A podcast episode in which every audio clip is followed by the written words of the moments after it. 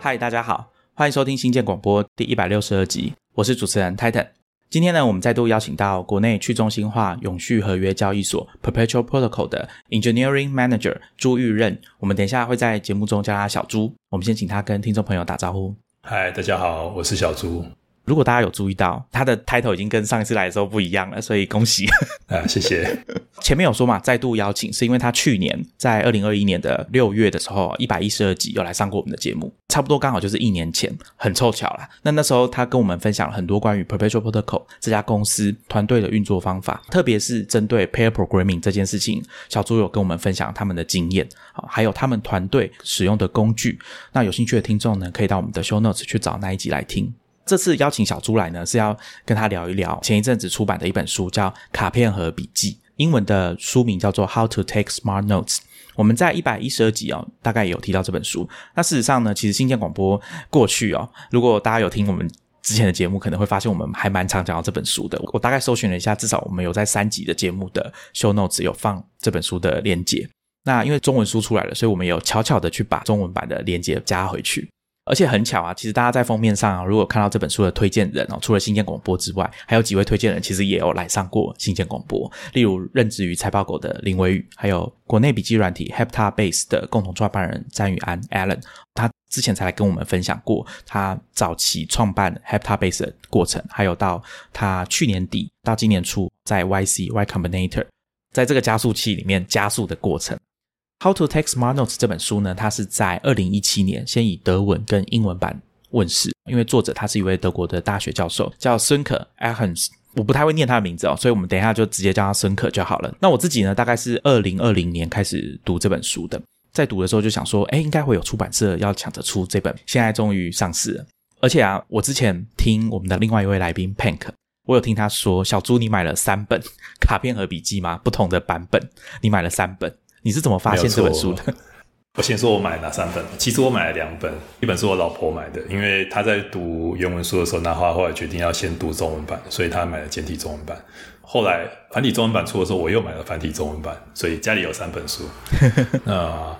对，那我会知道这本书其实就是看新建广播啊。我回去找了一下，其实是在新建广播一零七集的时候，那时候是财报狗的林威宇在谈生产力工具。我觉得里面有很多各式各样的服务啊，或是工具都很好用。其中我也留意到这本书，所以我就找来看。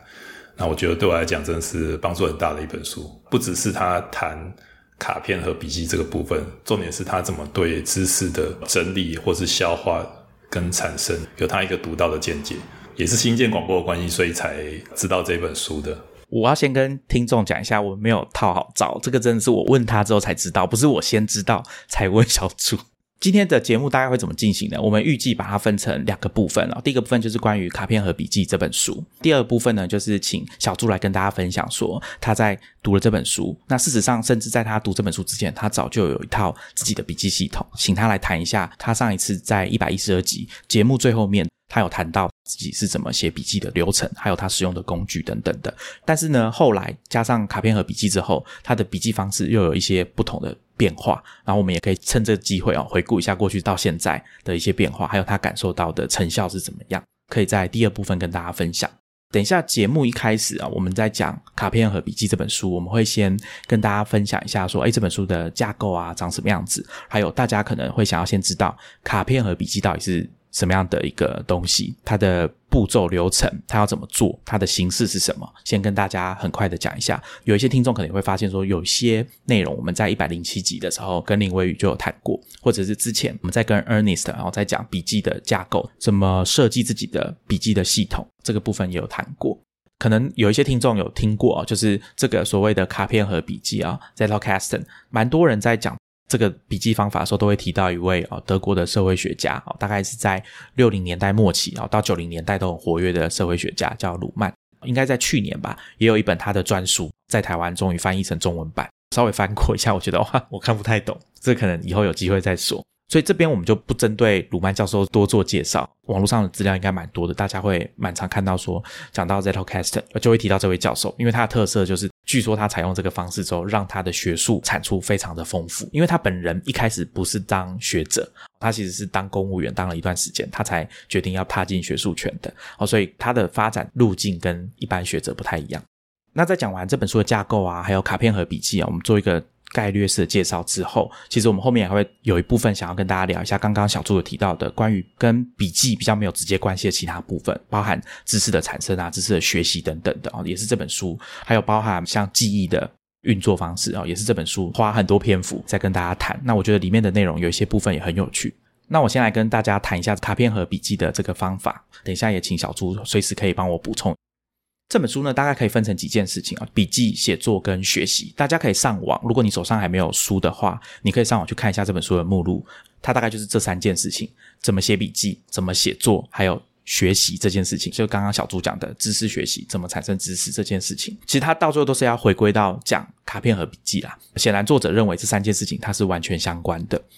大家再往下看它的目录哦，大概可以分成三个部分。第一个部分是作者会先跟大家分析说学术写作还有非虚构写作这件事情，跟他使用卡片和笔记的一个名字啊，叫 Zettelkasten。这个部分在第一章他就会跟大家讲说卡片和笔记到底是什么。第二部分呢，他是深入的去谈你在写这些笔记的原则，并且会找一些相关的理论来支撑他讲的这些原则。第三部分呢，就是他把写作我们刚刚提到这本书三大部分的其中一个写作成功的。六个步骤，他会把它分开下去，深入的讲。那这当中有包含蛮多跟心理学啊、大脑运作的方式、记忆怎么运作等等的这些内容。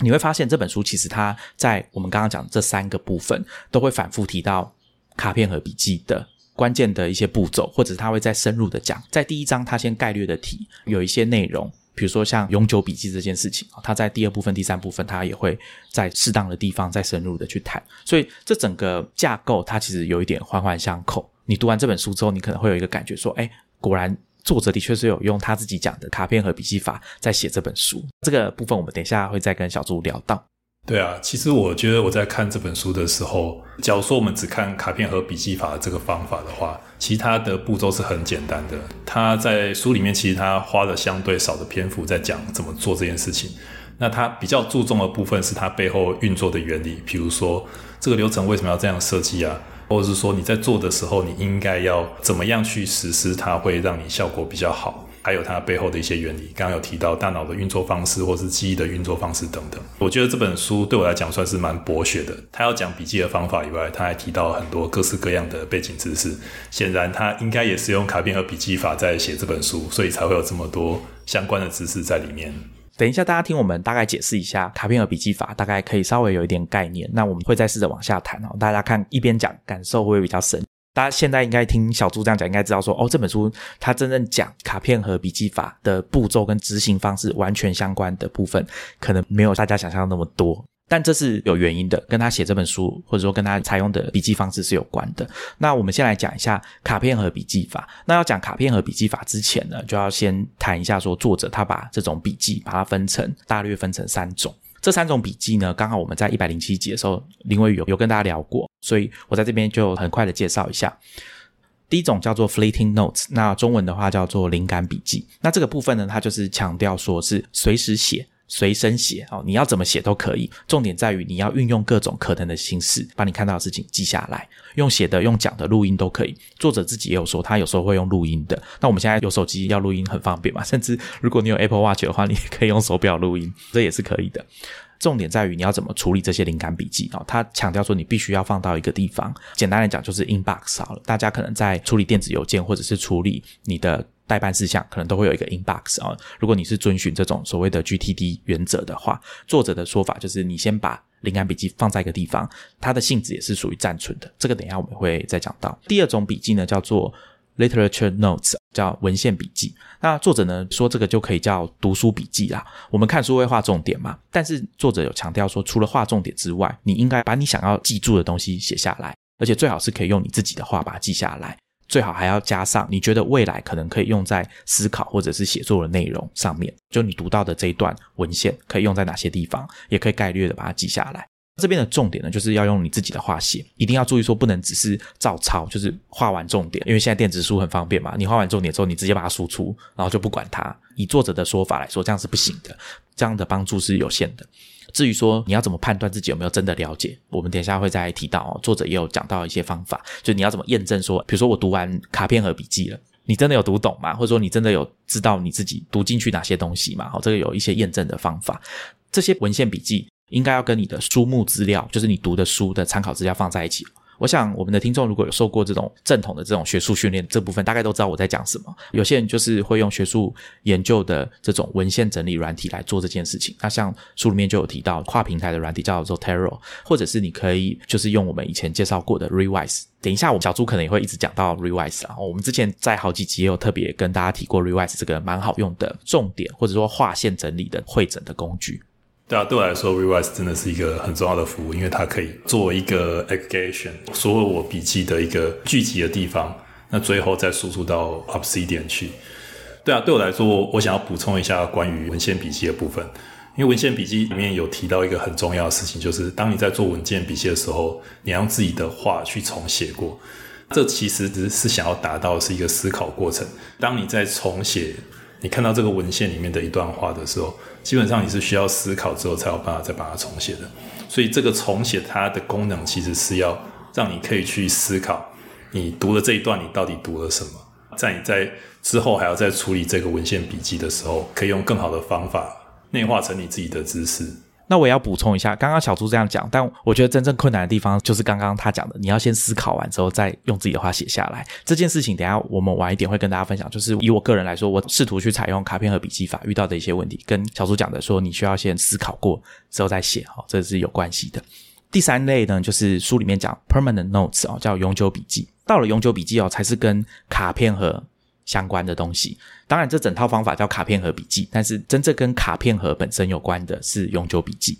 作者他有说啊，最好你每天都要去浏览、去整理前面我们提到的灵感笔记跟文献笔记啊，去思考哪些笔记可以怎么样跟你的研究啊、跟你的思考，或者是你感兴趣的主题。产生连结，产生关系，这一步呢，如果有做好，以后你就只需要关注你决定要留下来放进去卡片盒的这些永久笔记就好了，因为里面就是所有你感兴趣的东西，你觉得重要的东西就在这里面。那这个部分呢，作者有一个提醒啊，就是你在整理第一类的灵感笔记跟第二类的文献笔记之后，你要把它写下来放进卡片盒的这个笔记呢，你要写的像是要给别人看一样，你要用完整的句子来写。把来源跟参考资料都要写清楚。那做完之后呢？第一类的笔记就是我们前面讲的，你用各种形式写下来，可能是纸头，可能是零碎的档案，或者是录音档，对他来说就没有那么重要。其实丢掉了也没关系。第二类呢，文献笔记则是要把它归档，变成一个参考的系统，有点像是你在写论文的时候，你的参考书目这些资料，你还是要留着这样子，但是它并不会被归到你的卡片盒里面去。还有一步哦，就是我把书里面像是比较后面的地方提到前面来跟大家讲，就是你要怎么把卡片放进去卡片盒。那这边就比较复杂，等一下小朱可能也可以补充一下软体的部分啊，因为这本书里面它还是有把实体的做法跟软体的做法把它结合在一起讲，所以他会跟大家提示说，诶，哪些部分如果你是用纸笔在做这个卡片的话，你要注意；但如果你是用软体，这两步你就可以略过。这边我想要补充一下哦，就是在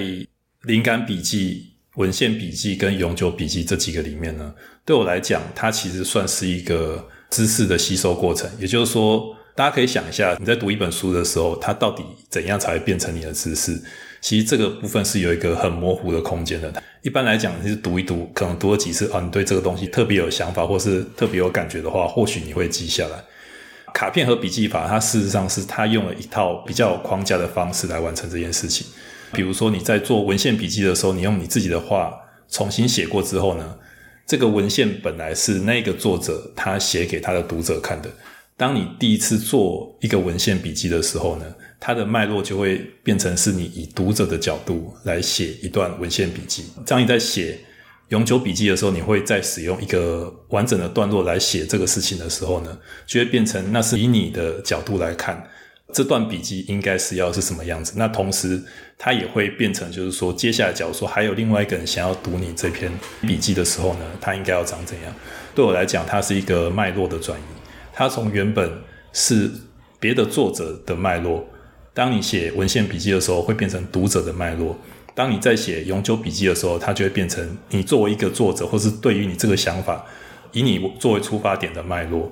当你到这个时候呢，这个笔记。或者说它背后代表知识或是想法，就会内化成一个你的知识的片段。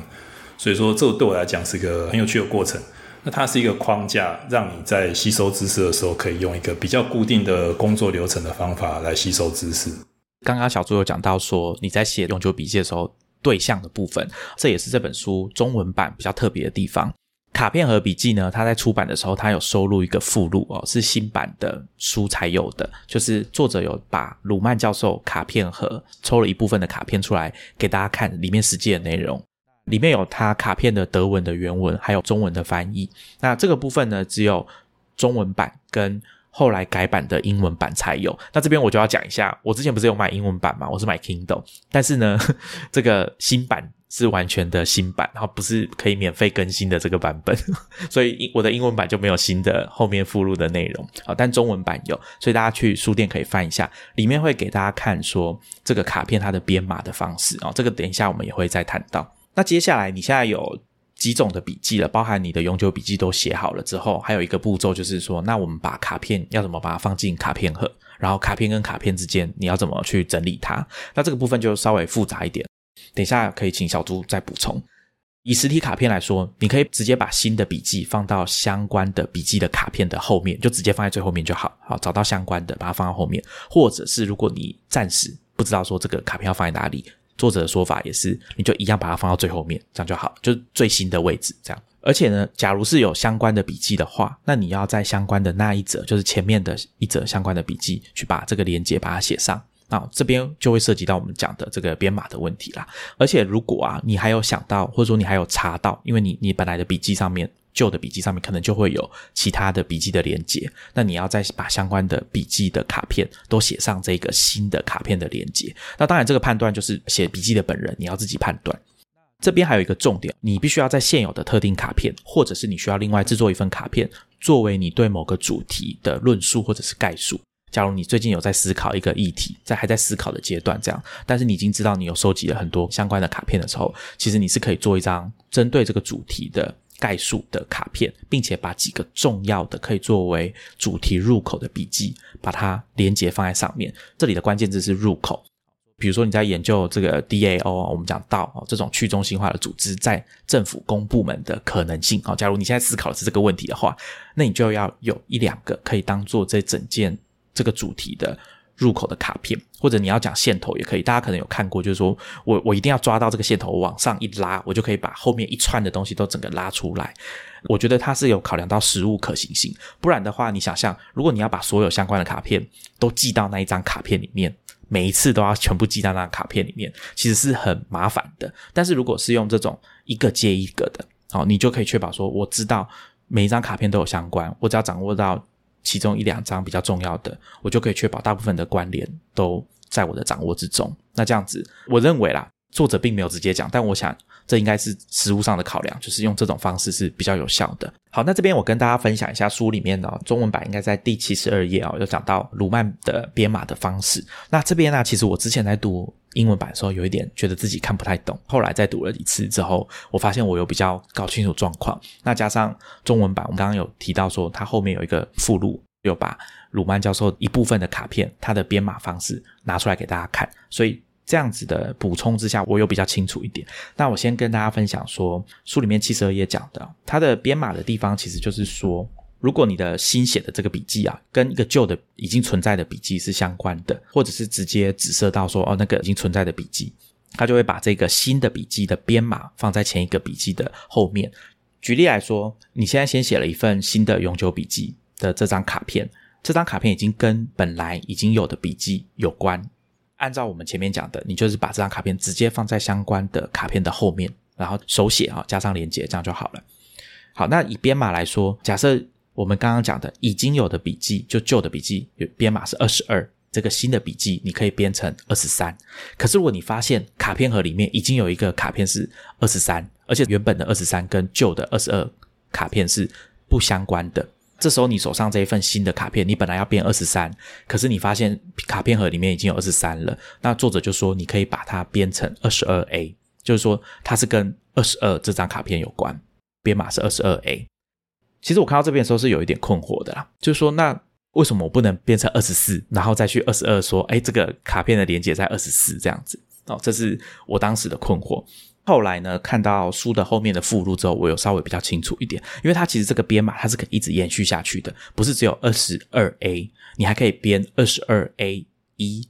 二十二 A 二，往下一直编下去。其实这个编码一开始我在读的时候有觉得很困惑，就是就是我有点误解它的意思，把这些号码当成是有时间意义上面的这个编码，或者是说有先后顺序的这个编码。但我认为对鲁曼来说，或者说书里面要讲的这个编码的方式，其实最重要的只是让它有相关就好了。至于说这个编码是不是二十二、二十三、二十四、二十二跟二十四，或者是二十二 A，我觉得这件事情在编码的。逻辑面就没有那么重要了，重点是你要可以找得到二十二后面的二十二 A，它是跟二十二有关的。那二十三跟二十二 A 就是没有关系的，大概是这样子的概念。其实对我来说，我觉得鲁曼卡片编码方法它主要两个目的。第一个目的是笔记跟笔记之间，或者说卡片跟卡片之间，他们是不是可以你在探索一份资料的时候，你就可以一并的被探索到。比如说刚刚的二十二。跟二十二 A 这个，你可以想象，它其实是一个抽屉，打开来里面有很多纸，这每张纸都是一个卡片。所以当你去翻找二十二的时候，接下来你就马上会看到二十二 A。所以它这个是一个关联性，让你在看二十二的时候，二十二 A 也并也会被看到，那就是有点像是关联性的可探索性。那这个是他第一个的目的。那我觉得他其实第二个目的是，当你拿出来看的时候，你要知道。你要把它放回到哪一个正确的地方，把这个关联性照原本的顺序放回去。我还真没有想到这个部分呢，就是拿出来之后要放回去，因为大家听我这样讲就知道，我显然不是用实体卡片的人嘛。对，其其实我也不是，但那个时候我就在想说，为什么他都要这么做？后来想说，哦，对他还要再把它摆回去嘛。所以，假如说他没有那个编码系统的话，他其实会不知道自己要摆到哪边去。但它有它这个编码系统之后，就可以摆去。但是呢，实质上，像我自己在做的时候，我其实是用软体的方法。来做卡片和笔记的，所以那当然我们使用的方法就会不一样。那我自己主要注重的就是它是不是可探索，就是跟它原本的编码系统一样，是不是可探索的。当我看到一一个笔记的时候，我下个笔记是不是很容易的可以被探索到？那我觉得只要掌握到这个原则的话，就不见得需要用它的编码系统，而是使用另外一种可以互相探索的方法就可以了。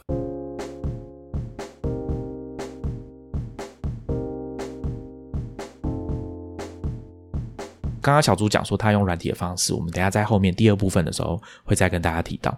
这边呢还有一个地方也算是中文版才有的，在书里面第三章会跟大家介绍一些工具，分成四类啊。第一个是书写的工具啊，例如纸笔啊、手机、电脑。第二个是参考书目的管理，我们刚刚有提到像 Zotero。第三个就是我们刚刚跟大家介绍的卡片盒，还有第四个就是文字编辑软，我们要写作，到时候要产出，比如说像 Word，或者是我只是写文章，就是用 iWriter。这个部分呢，其实是比较新的哦，因为你会发现说，哎，为什么里面会有 Room Research，还有 Heptabase 哦？那是因为这是作者他授权台湾的出版社去整理的，所以像是在第三个卡片盒的工具里面，你会看到像 Obsidian、Room Research，还有 Logsec 等等。还有刚刚我们前面讲到的詹宇安 Allen 他们开发的 Heptabase，那我不确定英文的新版有没有哦，因为就像我刚刚讲的，我的新版没办法更新。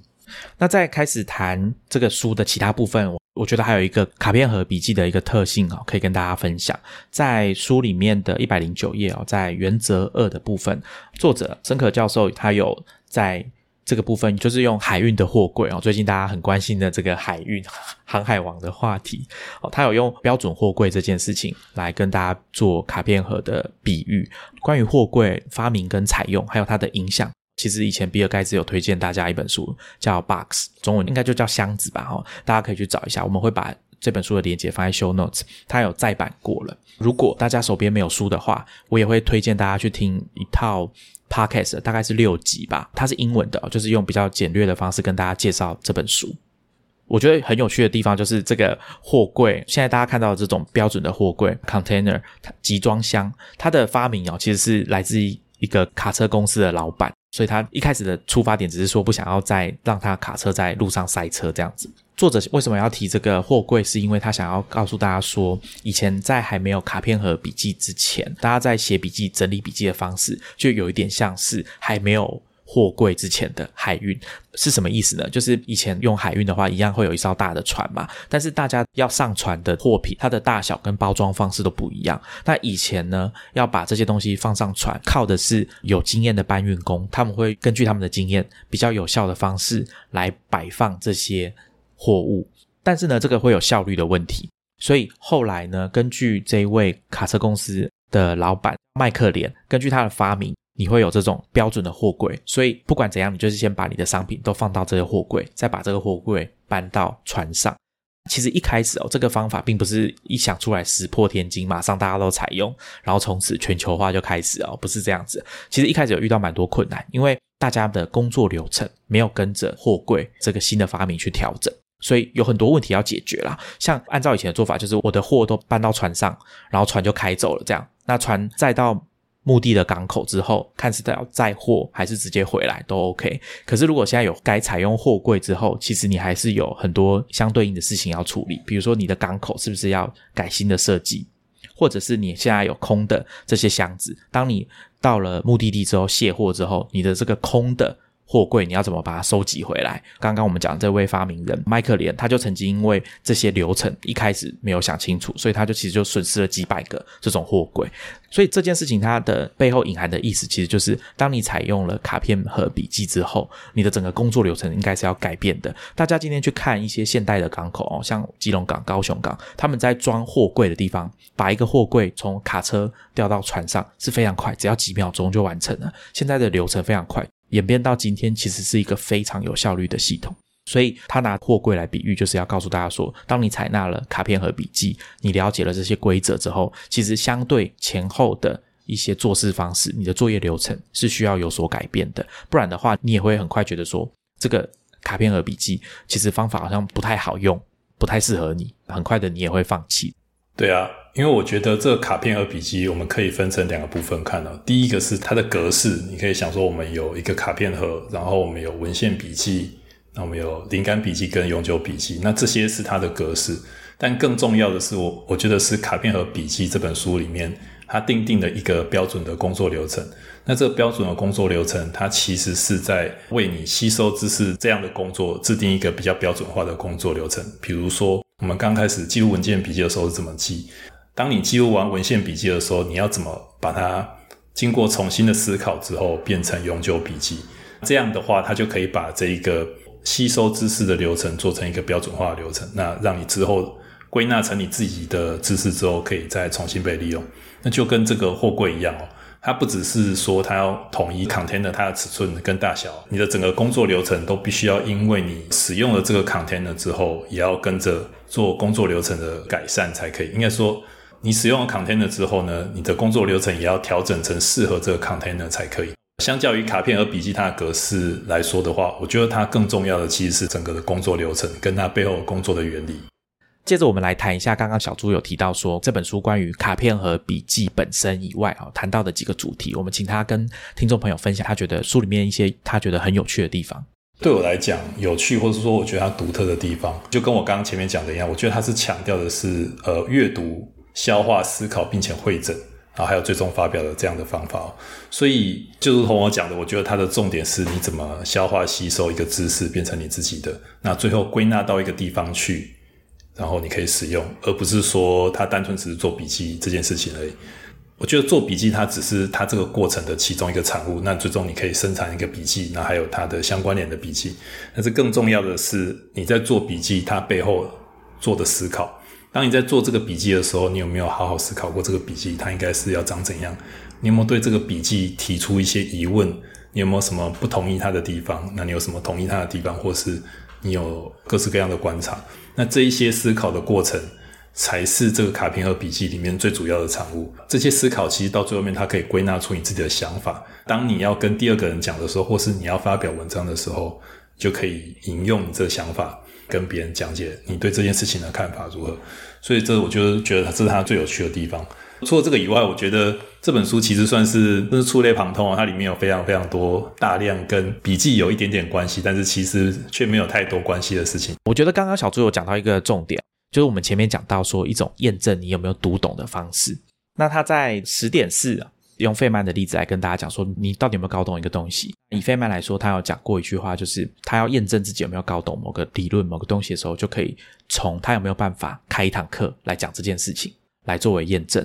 我们刚刚前面有讲到，你要怎么验证自己有没有搞懂，有没有读懂一本书里面的内容？我们在讲，应该是在文献笔记的地方有提到。这时候呢，其实就是你能不能把这件事情用你自己的话把它写下来，或者是你去。跟别人解释你刚刚看到的东西，那我觉得这就是一个很好的验证方式。刚好我前一阵子啊，在录音之前看到 Twitter 上面 Amazon 的创办人 Jeff Bezos，然后他转了一个推文，在跟大家讲说书写的好处是什么哦。因为那个原本的推文应该是在讲说投影片的缺点啦。那之前我跟 Julie 有跟大家介绍两本书，一个是贝佐斯新传。还有另外一个是亚马逊逆向工作法，都有提到说，亚马逊内部的开会方式是他们很早就舍弃了用投影片来开会，他们都改成用所谓的六页的文件来进行会议。所以每个人要报告的时候，你必须要写六页的文件，最多就只能写六页，而且你必须要用写文章的方式，用论述的方法去写这份文件。开会之前，大家会用十五到二十分钟坐下来阅读这份文件。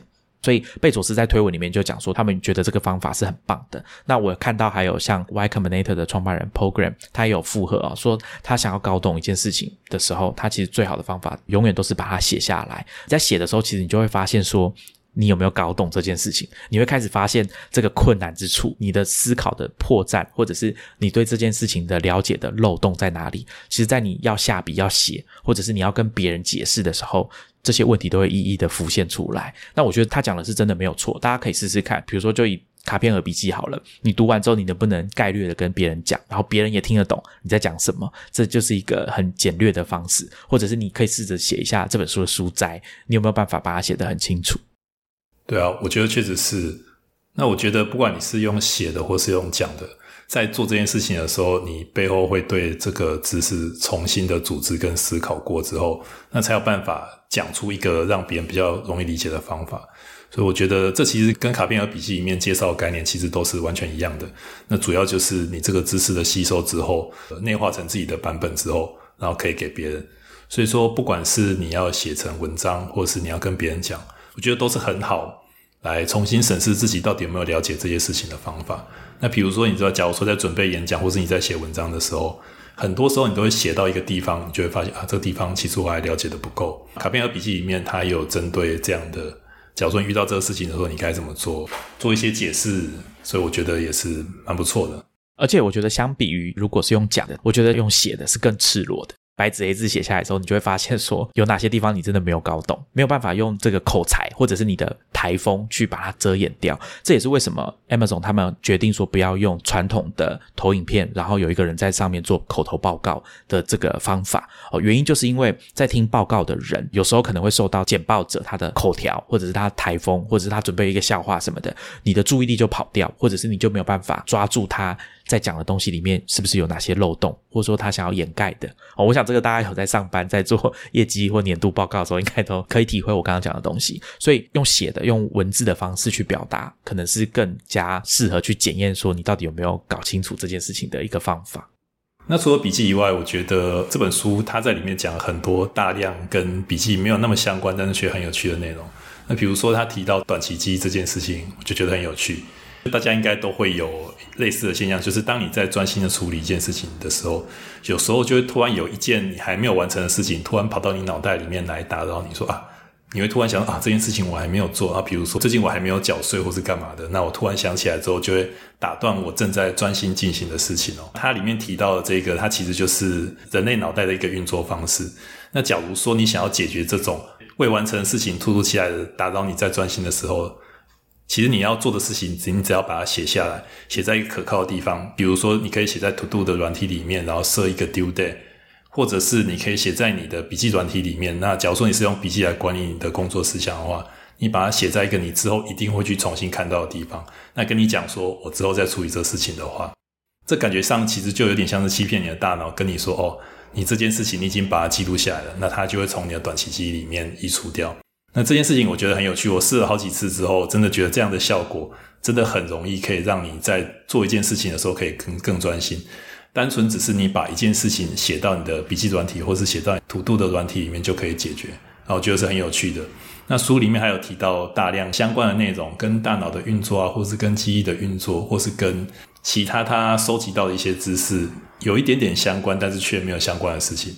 那让我觉得读起来就是收获很多。其实刚刚小猪讲的那个效果，就是书里面有提到的蔡加尼克效应哦。这个我们之在之前的节目也有提过。蔡加尼克效应讲的就是说，当你有把一些你现在脑海中在挂记着还没有完成的事情，你把它写下来，好像刚刚小猪讲的，把它记到 To Do 的软体上面之后，你就等于是欺骗了你大脑，说我这个事情已经暂时不用放在心上了。这样你就可以专心去进行你手边在做的事情。那因为你有写下来了，所以其实你手边的事情完成之后，你还是可以回过头来去看，说，哎，你刚刚记下来的这这些东西，哪些事情要继续往下做？等于是我们有一个记录，把当时的状态把它记下来，所以你可以随时再回过头来去完成那些事情。但是呢，这个好处就是让你的大脑误以为说，其实你那些事情已经结束了，它就不会在你正在专心做别的事情的时候去干扰你，让你一直去想这件事情。那有趣的地方就在于书里面还有提到，所以你可以反过来利用蔡加尼克效应，就是好，我现在写下来可以骗过大脑，让他暂时不要去想这件事。那反过来，我如果要让大脑继续去想这件事情的话，我可以怎么做？所以他就在书里面有提到说，如果你没有写下来。那你就利用这个方式，让你的大脑在背景哦去思考这件事情。可能你在做一些别的事情的时候，比如说像我们以前很常讲说，在做一些重复的、比较机械化的家事啊，比如说扫地啊、洗碗这种家事的时候，其实你脑袋可能还是在想一些平常日常工作，或是你正在思考的一些问题，或者是你可能在听 podcast 等等的。其实这时候呢，大脑可能还是有在运作的，所以。书里面是用这种方式来解释说，为什么有时候你在做一些不相关的事情的时候，会有一些灵感突然就跑出来。那其实就有一点像是这个原理。这件事情其实我也是很经常利用哦。那比如说今天早上，其实我每天早上会有出去散步的习惯。我在出去散步前，我会通常先看一下我想要想的事情。那比如说今天因为我要录 podcast 的关系，所以我就会把我们先整理好的大纲稍微看过一下。那当我在散步的时候，其实我就不会拿起手机。那我就会在散步的时候，让这一些片段的知识就是存在这个短期记忆里面。那实质上会做的事情，就是边散步的时候，你就会边想，这是我们 podcast 到底要录什么内容。这样我觉得真的是蛮有效率的。虽然说你不见得在这个散步的过程，或是你在洗衣服的过程，你就可以把一件事情完全想通，但你可以感觉到，随着你思考的次数比较多了之后，一些你还没有答案的事情，就会慢慢的会比较有一个。具体的想法，所以这也是我最近蛮常用的。那也是我验证里面书里面写的事情是真的是蛮有趣的一个小招式哦。那我另外补充一下书里面啊谈到蔡加尼克效应的部分，它其实有一个注脚，注脚里面引用的书呢，就是我们跟大家谈过的《清单革命》（Checklist Manifesto） 这本书。作者葛文德医师在跟大家讲说清单的好处。那其实申可教授他在讲这一段蔡加尼克效应的时候，就有讲到说，其实我们不希望被干扰的这些事情，我会把它写下来嘛。反过来，他想要跟大家讲的是，有时候有一些小事是很重要的，你必须要把它记下来。原因是因为这个时候他就举了《清单革命》那本书里面讲的，因为其实我们很容易被这些事情分心，但如果没有把这些很小但是很重要的事情把它记下来的时候，当你遇到紧急的状况，你会忘记要做这件事情。这就是为什么《清单革命》那本书，大家可以去听一下我们前面录的那一集啊，再跟大家讲说，当你写下来的这个检查清单，就可以在这个时候发挥效用。所以我觉得蛮有趣，是因为我在读的时候发现，哎，其实有一些引用的东西，我以前好像就有看过了，感觉蛮好的，我跟大家分享一下。好，那回到我想要跟大家分享的一个地方是，呃，里面讲到那个有一个地方让我印象蛮深刻，就是他在讲急救员。那为什么要讲急救员呢？作者说，卡片和笔记哦，可以让你顺利的迈向专家之路啊。大家在听我们前面讲卡片盒的笔记的方法、原理啊、操作方式哦等等的，听起来可能没有问题。乍看之下，大家可能也会在网络上看到一些文章去谈说，其实卡片和笔记蛮简单的。那他会把一些事情变得比较简单，比如说你采用了卡片和笔记，在写文章之后就变得比较简单，因为你只要去把你以前留下来的永久笔记这些卡片。把相关的挑出来，你就可以写一篇文章，或者是你就可以像鲁曼教授一样哦，很快的累积他的学术的著作。但其实我觉得这件事情并没有那么简单，因为中间有涉及很多需要你长期操作卡片和笔记累积起来的经验，然后内化到你的整个工作流程。那书里面有提到我刚刚讲的这个急救员的训练，为什么要讲这个呢？就是因为他要判断说你是不是成为一个专家。你能不能自由的运用你学到的东西？它里面提到的这个实验是很有趣的，讲到 CPR。那 CPR 呢？它这边讲的是说，他想要测试什么样程度的急救人员才是可靠的专家，才是表现比较好的。那这边有三种人，第一种就是菜鸟哦，新手；那第二种是教练，就教官，我们在讲说教新手的人，训练新手的人；那第三种呢，是在实地演练上面已经很多年累积经验的专业的紧急救护的技术员。这个实验的方式呢，就是这三种。类型的急救人员，他们会去看一系列的影片，就是施行所谓 CPR 这种心肺复苏术的影片。那里面呢，在操作的人有可能是菜鸟，有可能是专家，有可能是教官。他们请这三类人去看这个影片，然后去判断这个影片里面的人是属于哪一种人。接下来，他就要跟大家解释这个实验的结果，我觉得很有趣。首先是老鸟救护员，他说。老鸟可以马上辨识出影片的人是不是也是老鸟，正确率达百分之九十。那如果看影片的人是菜鸟呢？基本上几率跟用猜的是一样的，就是百分之五十。好，那到这边为止，我觉得大家应该比较容易理解，就是老鸟的表现判断力比较精准，菜鸟大概就是判断力比较差。但是呢，出乎意料的地方在于教官，当教官在看影片的时候，他几乎就很一致的会把影片里面的菜鸟误判为老鸟，把影片中的老鸟误判为新手。正确率只有三分之一，原因在哪里呢？是因为它里面有有举一个学者啦，哈，针对这个实验结果提出一个解释，就是教官们在判断的方式是有没有按照老师讲的步骤去执行，跟真实状况有没有做出正确决定的能力，把它搞混了。就是老师的判断是。变成说，诶，他有没有照我以前教的来执行？只要有，那他就是老鸟。可是通常会这样做的是谁？就是因为没有办法随机应变的菜鸟，他才会按部就班的按照所有老师教的步骤去执行。因为这个判断方式哦，导致有失准。所以根据这个做法哦，作者在书里面有讲说，你现在知道，当你需要心肺复苏术的时候，你可能会比较希望是菜鸟来救你，而不是教官。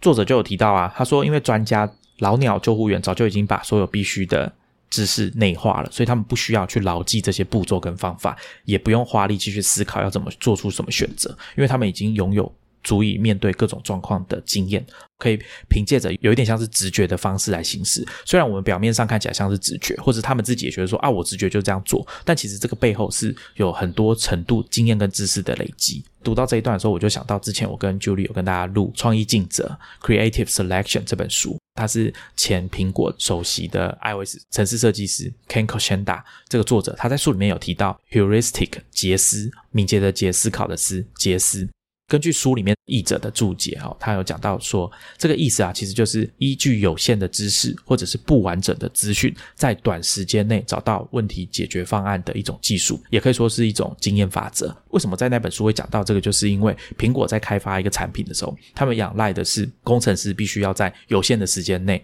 我们公司产品什么时候要上市？要在有限的时间内去完成一个产品或者是某个功能的开发。以 Ken k o s h e n d a 他的案例来说，他当时在参与 iOS 专案的时候，他负责的是键盘的设计。就是我们现在在用的触控荧幕的软体的键盘的设计，它是有时间压力，必须要在一定的时间把它做完。那我们在那一集节目里面有跟大家分享这个所谓的键盘大赛这件事情，那大家可以再去听那一集的节目。我觉得这件事情对照到救护员的案例，就是他必须要在短时间内，根据你已经有学过的经验去做出临场的判断，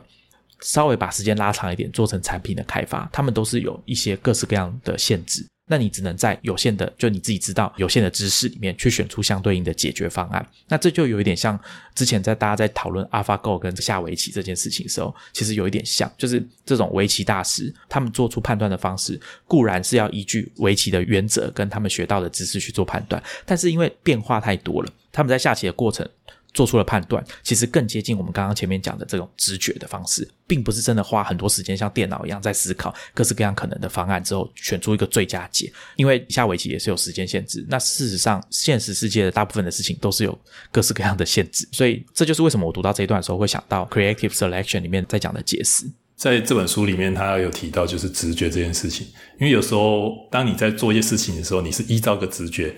有一些人他会觉得说，哎，你怎么可能会知道这个事情，或是你的直觉怎么可能那么准？但其实这本书里面他就有提到，直觉它其实不是一种神秘力量，它其实是结合了经验还有你的知识汇整出来的历史的资讯，然后做的判断哦。所以说，它其实不是那么神秘的力量，而其实只是根据你以往的经验所归纳出来的一个行动哦。所以说，这个蛮有趣的。又跟这个有关联在一起的地方，就是其实直觉跟刻板印象，它可能是有一点点关系的。毕竟它都是累积你原本已经有的知识，或是你历史的一些经验，然后来告诉你一些事情。所以你利用得当的时候，它就是一个好的直觉；你利用不得当的时候，它可能就会变成一个刻板印象了。我觉得专业人士好像一直在面对这类的问题，就是他们要想出很多流程上的方法去解决直觉带来的负面的效果。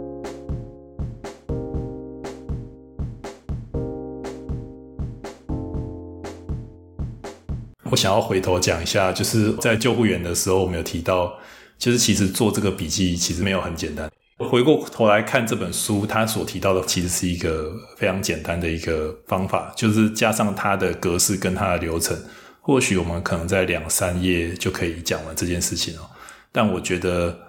它其实并不是那么容易实行的哦。那我自己已经做一段时间了，那我觉得它是一个方法，看起来简单，但是做起来其实是蛮困难的一件事情哦。那主要是因为你假如说你想要在做每篇笔记的时候，都加上一个思考的流程，它其实会让你的整个做笔记的流程其实会变得蛮蛮缓慢的。那你有时候你会不知道你到底一篇笔记到底要思考到多深，那它才算思考的深。那一篇笔记你应该要切得多细，它才算切得细。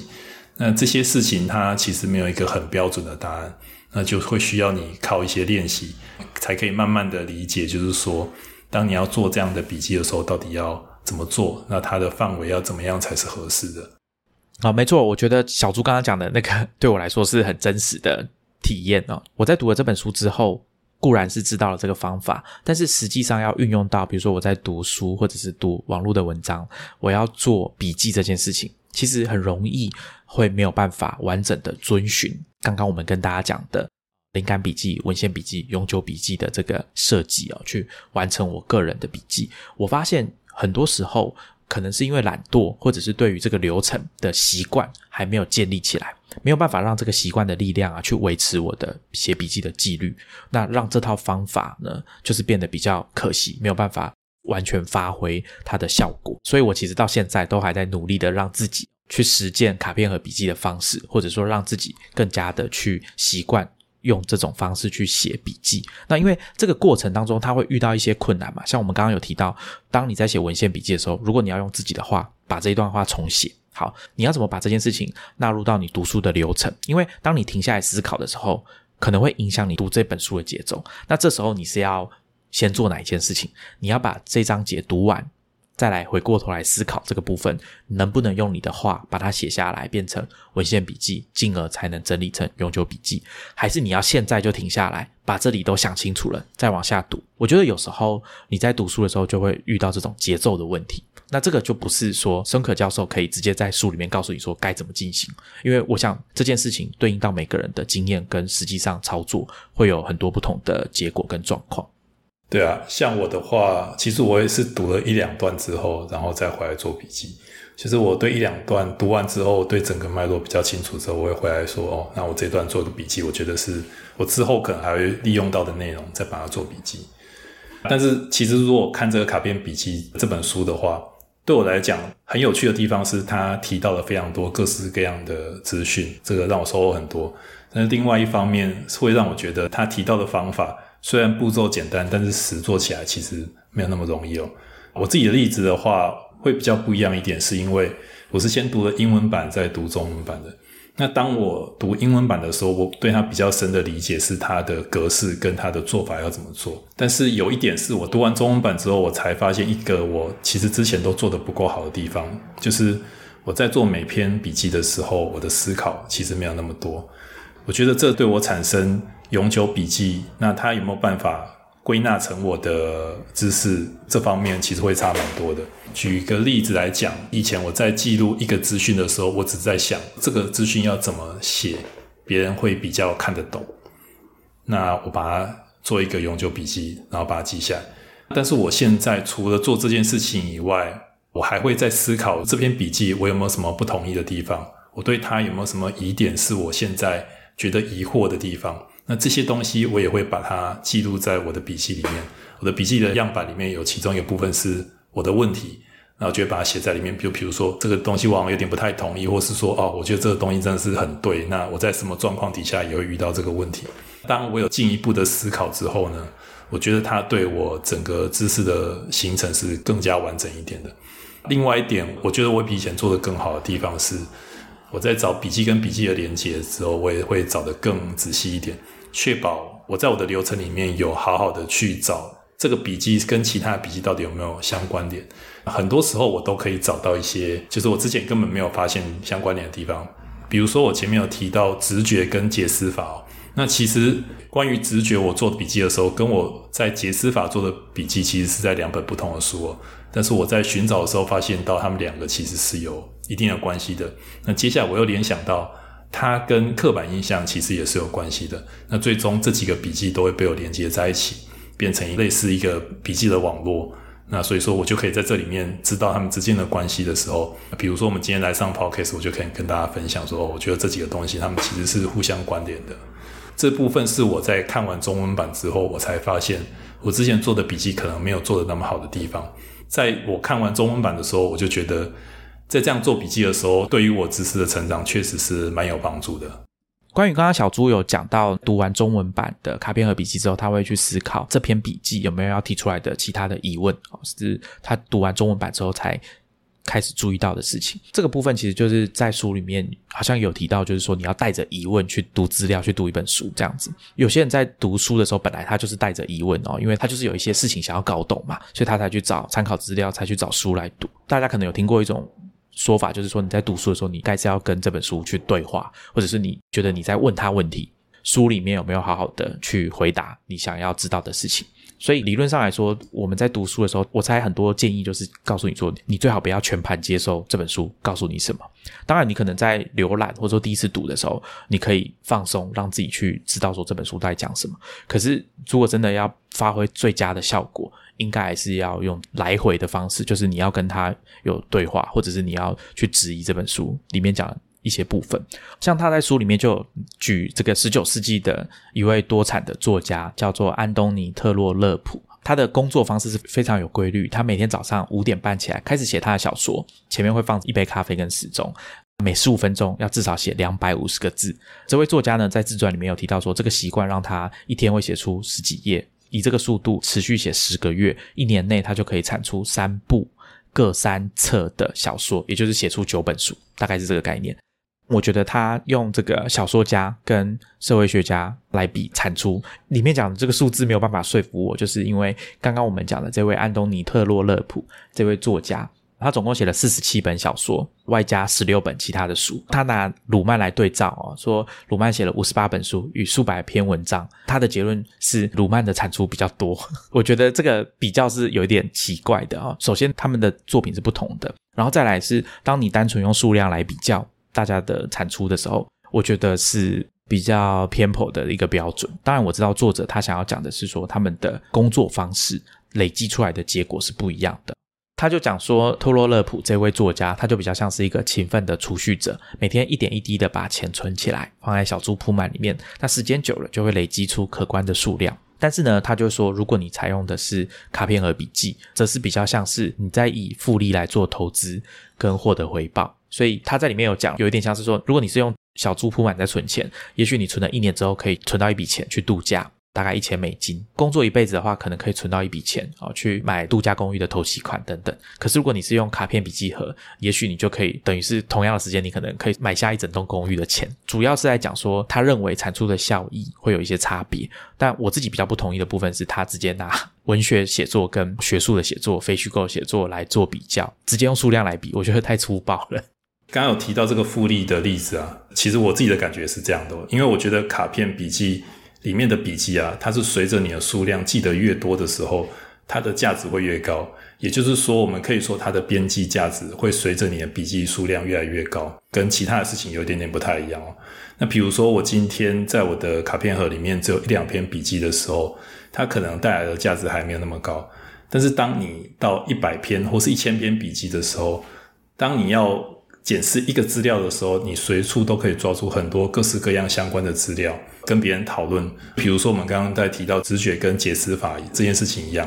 这些事情其实是我在不同地方看到的。但是我在提到直觉的时候，或者我在提到解释法的时候，可以提到刻板印象啊，或是直觉，或是解释法这些事情。所以说，它的边际价值会随着你的卡片笔记里面的笔记越来越多，增加的越快。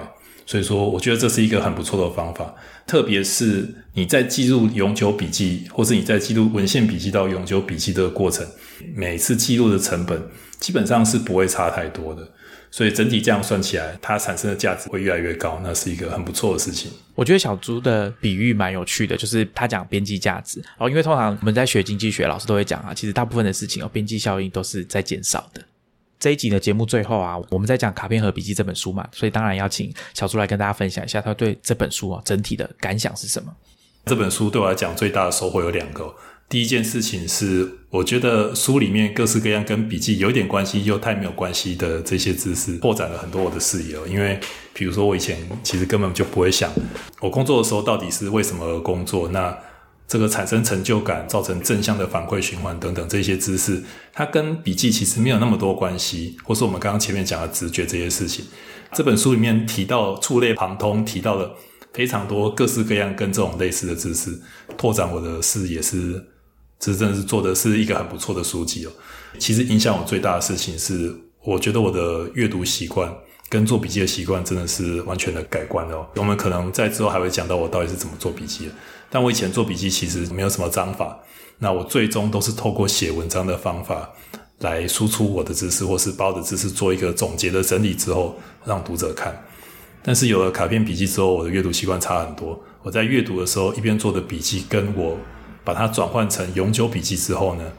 这一段我就可以先对我的知识，或是说我对我知识的内化，先做一个暂时的总结，就我可以在这边。先 settle down 一个我对这段知识的一个看法之后呢，我不需要马上把它写成文章，在这边我已经有蛮多收获的。那等之后要写文章的时候，再把这些笔记依照我想要的顺序排序完之后，然后再决定我要怎么去写这篇文章给我的读者。在这一部分，我觉得在阅读上跟做笔记真的是改变我蛮多习惯的。我觉得我算是蛮认真在执行这个卡片笔记的哦，因为其实我我的 Obsidian 里面有非常多笔记，不只是卡片笔记哦。目前我的卡片笔记大概累积了大概五百篇，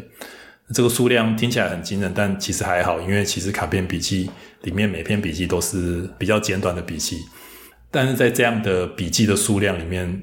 我觉得对我的思考帮助是蛮大的。我觉得我自己在讲一件事情的时候，可以更容易的想到其他一些知识。或许我可能写的时候已经忘记了，但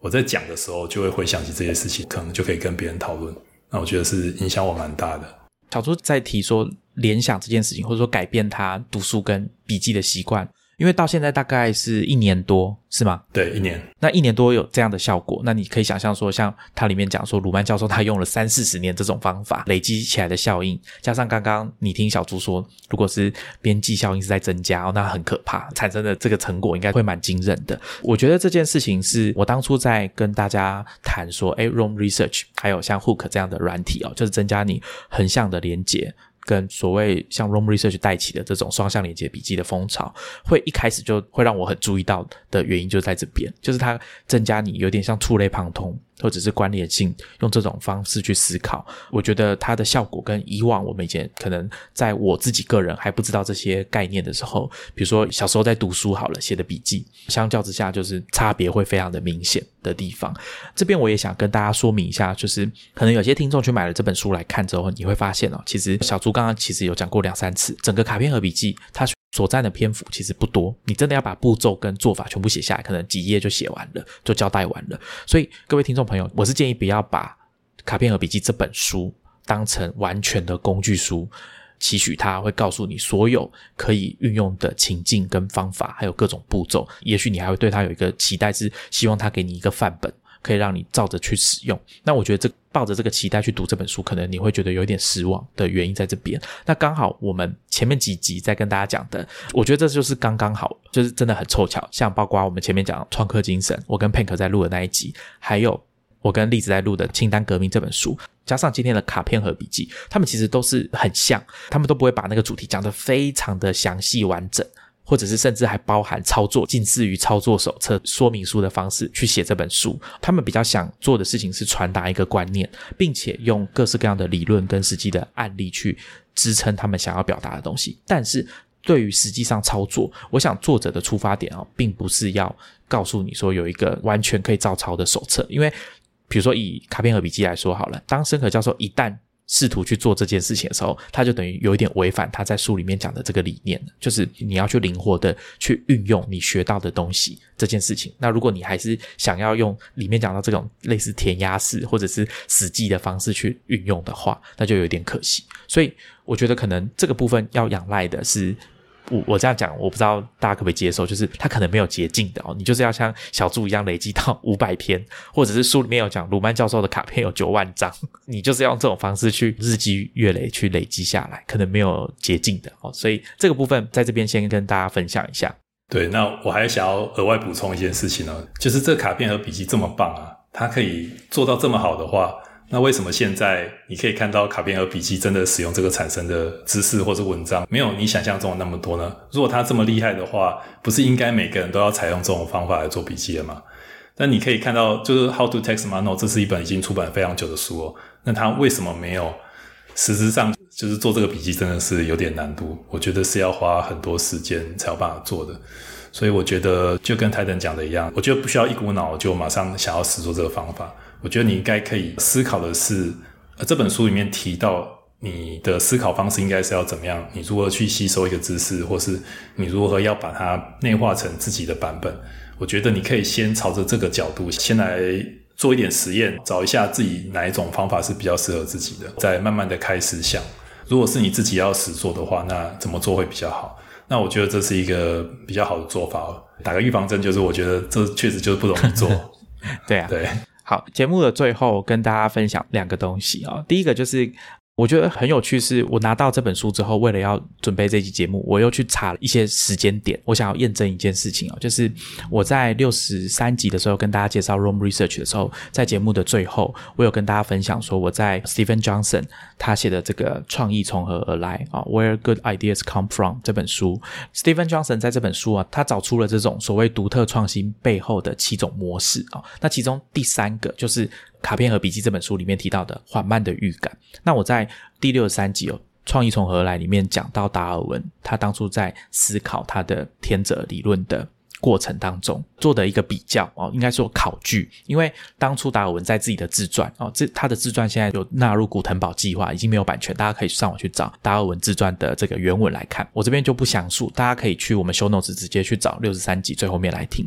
基本上有点像是这种牛顿被苹果砸到，所以想到万有引力的这种达尔文的版本啦。但实际上，学者去考究他的工作日志跟他的笔记之后，发现其实事情不像当事人讲的这样这么神奇哦，这种天启的这种感觉哦，所以这个部分很值得大家去想。所以其实达尔文本身就是因为他之前有做这么多相关的研究工作，去写这些笔记，所以可能在某个时间点啊，他就是有办法所谓的我们讲水到渠成，去让他想出最后的这个结论。因为大家去读那个创意从何而来，他有去。把这个笔记里面的文本啊，去呈现给大家看。那其实真的跟他最后在自传里面写的东西，真的只有差几个字而已。所以其实早在好几年前，他就已经把他的结论有稍微写下来过了。那可能连达尔文自己都没有发现哦。我觉得这是很有趣的事情，所以大家可以去看。那另外一个就是刚刚小朱有提到说，哎，用卡片和笔记这个方法在产出作品啊，写文章这件事情，我接下来要讲的东西跟卡片和笔记是没有关系的。但是因为卡片和这个概念哦。很具体，刚刚小朱有跟我讲，就是像中药盒，你去中药行装药材的那个小抽屉，那那个卡片就是一张一张横放在里面。我在读这本书的过程当中，我去看我的笔记，其实我就有看到说，之前我不知道有没有跟大家提过一个美国作家叫 Annie Dillard，啊，他有一本很有名的作品叫做《丁克西畔的朝圣者》。那他把他当初做的这些索引卡片，已经捐给一个大学，让大家去研究他的这些卡片。那我觉得这是很有趣的，而且同时过程当中，就是在过去这段时间，让我想到另外一位台湾作家啊，陈柔静哦，他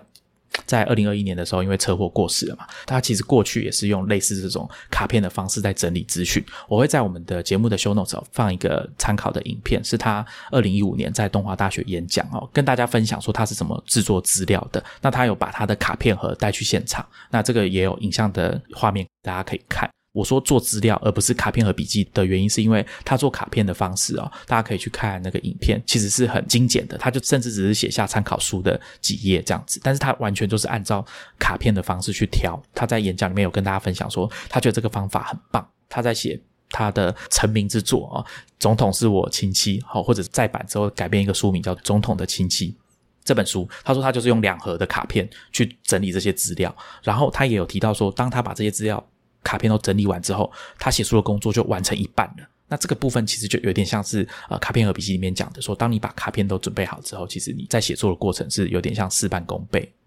我觉得这个还蛮有趣的。但我就我的了解啊，这个并不是卡片和笔记，只是说他是用卡片的方式在制作资料。但是陈荣金他显然觉得这个是很棒的方法。不过有趣的就是他在。演讲的过程中有问现场的同学们，他也曾经想过说要用网络或者是软体的方法。我想他指的是软体啊，去处理他的卡片，因为他有遇到一个困难，就是说他觉得同一张卡片应该要出现在不同的地方。那他的解法是他会手动复制，就是再抄一次那一张卡片去放到他觉得应该要放的地方。但是这件事情他说他最多只做一次，就是只复制一次卡片。他在想要怎么解决这个问题，而且他有遇到一个状况，就是当他在找一个卡片的时候，有时候会找不到。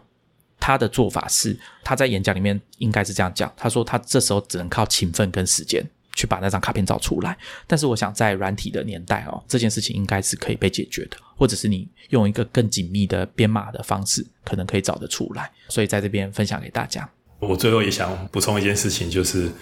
我觉得卡片和笔记。最重要一件事情就是你记录的事情应该是你要觉得有趣的。那我觉得这件事情非常重要，因为应该说你在做任何一件事情的时候，假如说你想要让这件事情是你可以一直持续做下去的，那你要做的事情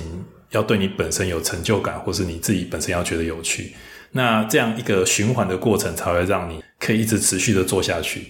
那我觉得记录你觉得有兴趣的事情是最重要的，因为这才会让你可以就是持之以恒的一直做下去。那跟运动或是其他事情都一样，就是这个工作本身要让你有带来一个正向的循环，也就是说，它本身就要提供你成就感，你才可以做得久。那我觉得做卡片和笔记也是一样，当你要做的时候，你就是尽可能的只做你觉得有趣的笔记，那这样会比较好一些。非常谢谢今天小猪来跟大家分享，我们不小心又讲了很久。我们之后呢会在第二集要跟大家分享说小猪现在正在使用的这个笔记的系统，跟他过去一段时间的改变，还有受到卡片和笔记的方法的影响哦是哪些？还有当然，我想大家很关心就是小猪到底用了哪些 App，他怎么做的？我们在下一集会跟大家分享。那我们今天就跟大家聊这边，我们下一集见，拜拜，拜拜，谢谢。